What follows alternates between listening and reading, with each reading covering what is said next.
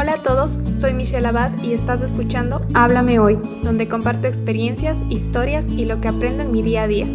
Espero de todo corazón que podamos ayudarnos a crecer espiritualmente. Todos los días Dios nos está hablando, así que alistémonos y escuchemos lo que Él tiene que decirnos hoy. Hola a todos y todas, bienvenidos. Eh, vamos a continuar estudiando Mateo el capítulo 5 del 21 al 26, un corazón dispuesto a estar en paz. Y como siempre voy a comenzar hablando un poquito de, de mi semana como una introducción. Y es que estos días mi corazón estaba lleno de odio por situaciones y personas que actuaban de manera que no le importaba pisar los pies de las personas que les rodean. Y yo me justificaba y creía que estaba bien mi reacción, porque al fin y al cabo todo era injusto. Pero hoy el Señor habló a mi corazón y me mostró que un corazón lleno de odio y enojo no ayuda para nada. Solo va a empeorar las cosas y también me va a hundir. En su palabra encontramos cómo la ley de Dios ha sido interpretada a conveniencia de las personas. En estos versículos vamos a ver cómo Jesús explica la ley y el corazón de Dios con respecto a los mandamientos dados por Él. Así que oremos antes de empezar para que Dios nos muestre lo que tiene que decirnos hoy. Gracias Padre por este nuevo día de vida, Señor, esta nueva oportunidad que tenemos de estar en tu presencia, Señor. Te pido que nos limpies, que nos limpies de nuestros pecados para, para estar puros, Señor, en tu presencia, Dios. Gracias por porque podemos a través del Espíritu Santo entender tu palabra, Dios. Te pido que tú nos hables justo donde necesitamos escuchar, Señor. Gracias por todo tu amor y todo lo que haces por nosotros. En el nombre tuyo oro. Amén. Vamos a comenzar leyendo del versículo 21 al 22 y dice, Oísteis que fue dicho a los antiguos, no matarás, y cualquiera que matare será culpable de juicio. Pero yo os digo que cualquiera que se enoje contra su hermano será culpable de juicio, y cualquiera que diga necio a su hermano será culpable ante el concilio, y cualquiera que diga fatuo quedará expuesto al infierno de fuego. En estos versículos podemos entender que las personas habían escuchado de los escribas y fariseos que en los mandamientos de Dios se encontraba el no matarás, y en la santidad de Jesús él empieza a explicar cómo va más allá de no matar. El que una persona no mate no la hace santa. Muchas veces se escucha decir él es buena persona, ella no hace nada mal y cosas similares que pueden hacernos sentir o hacerlos sentir bien o hacerlos pensar que no hay nada malo con ellos, que no hay nada malo con nosotros. Quizás nos comparamos con las personas que hacen cosas que creemos que son peores, y Jesús nos muestra que no es así. Si no matas, esto no quiere decir que todo lo demás que hagas está bien y es visto como agradable para el Señor. La intención asesina en el corazón también nos hace culpables. Y tengo que ser clara en este punto porque yo he sido culpable y he tenido este sentimiento.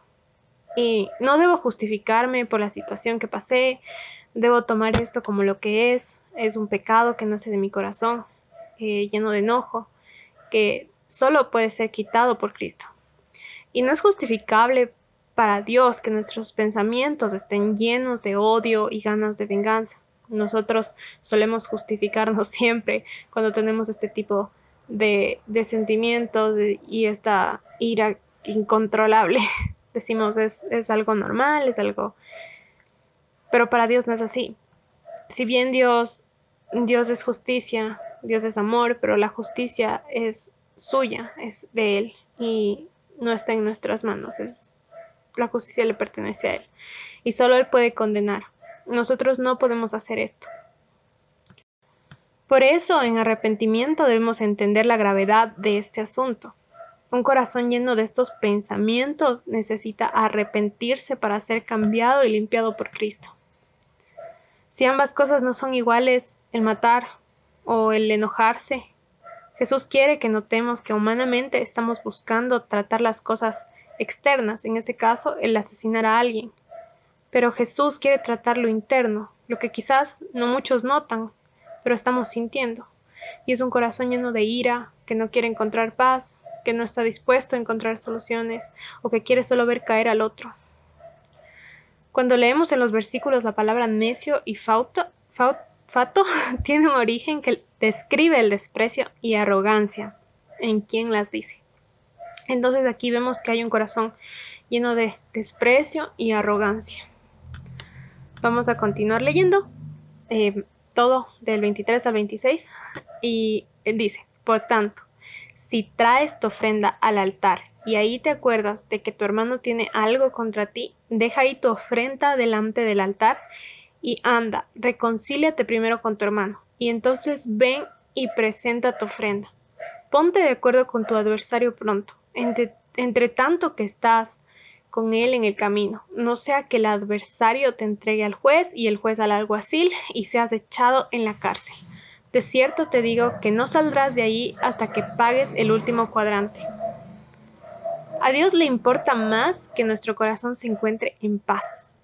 Los actos religiosos o de servicio no van a ocultar cómo está nuestro corazón. A Cristo le interesa cómo estamos con, con, los demás, si hay paz en nuestro corazón, orgullo, enojo, falta de perdón. Cristo desea que nuestras relaciones sean sanas. Y aquí me puse a pensar en cómo nuestra actitud siempre debe estar dispuesta a arreglar las cosas, no a cerrarnos y irnos a dormir ignorando cómo está nuestra relación con, con los demás. No sirve de nada una ofrenda si nuestro corazón no está en paz. Tenemos que recordar esto. Jesús sabe que esto nos puede llevar a la cárcel. Ahora, si bien no hayas terminado en una cárcel física, por experiencia puedo decir que es probable que termines en una cárcel espiritual con el corazón hecho piedra, en amargura, dolor, y sin disfrutar de la libertad que tenemos en Cristo Jesús, de dárselo todo a Él, de descansar en Él, en tener paz con los demás. Por esto, en la gravedad del asunto, entendiendo esta gravedad, Cristo nos pide que nosotros resolvamos ese enojo pronto Aferrarnos a Él solo dejará las puertas abiertas para que Satanás actúe. No nos aferremos a ese no. No dejemos que los problemas crezcan y empeoren. Volteemos y hablemos. No dejemos que la ira y el orgullo nos coman la vida. Mientras podamos hablar e intentar arreglar las situaciones, debemos hacerlo. Recibamos el consejo de Jesús que nos lo dice porque nos ama y no quiere ver que tengamos ese tipo de relaciones. Él quiere que, estemos bien con nuestros cercanos, que estemos en paz, que no nos dejemos llevar por el orgullo y las consecuencias de este, por la falta de perdón y el enojo.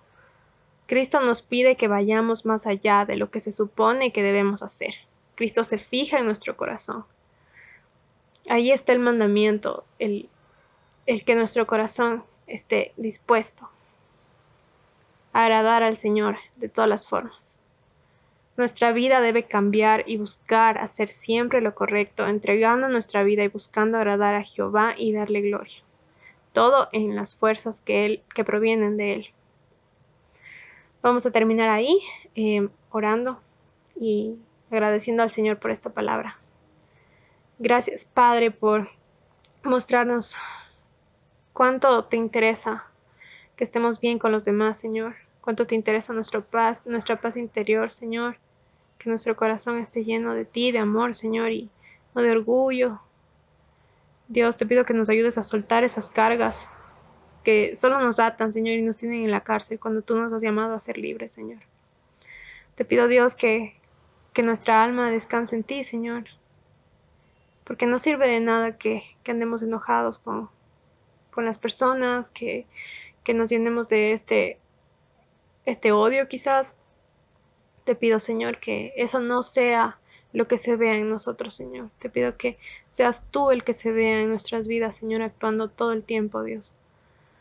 Gracias, Padre, porque tú siempre das las palabras perfectas, Señor, y lo que necesitamos, Señor. Ayúdanos a que nuestro corazón esté abierto a recibirlas, a recibir esto que nos estás diciendo directamente, Señor. No solamente escuchar y dejar pasar, Señor, sino que tu palabra se quede en nuestros corazones, Señor. Que hayan cambios en nuestra vida, Señor.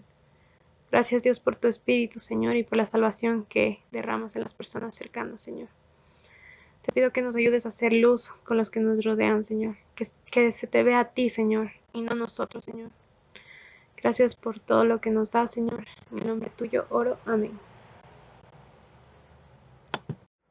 Gracias por escuchar el podcast de hoy. Si lo que escuchaste te ha gustado y quieres saber más, suscríbete para enterarte cuando suba un nuevo episodio. Si deseas contactarme, me puedes encontrar en Instagram como arroba michu.abad y puedes seguir los devocionales en arroba tu palabra es viva. Gracias por tu tiempo, comentarios y apoyo. Espero pronto saber de ti.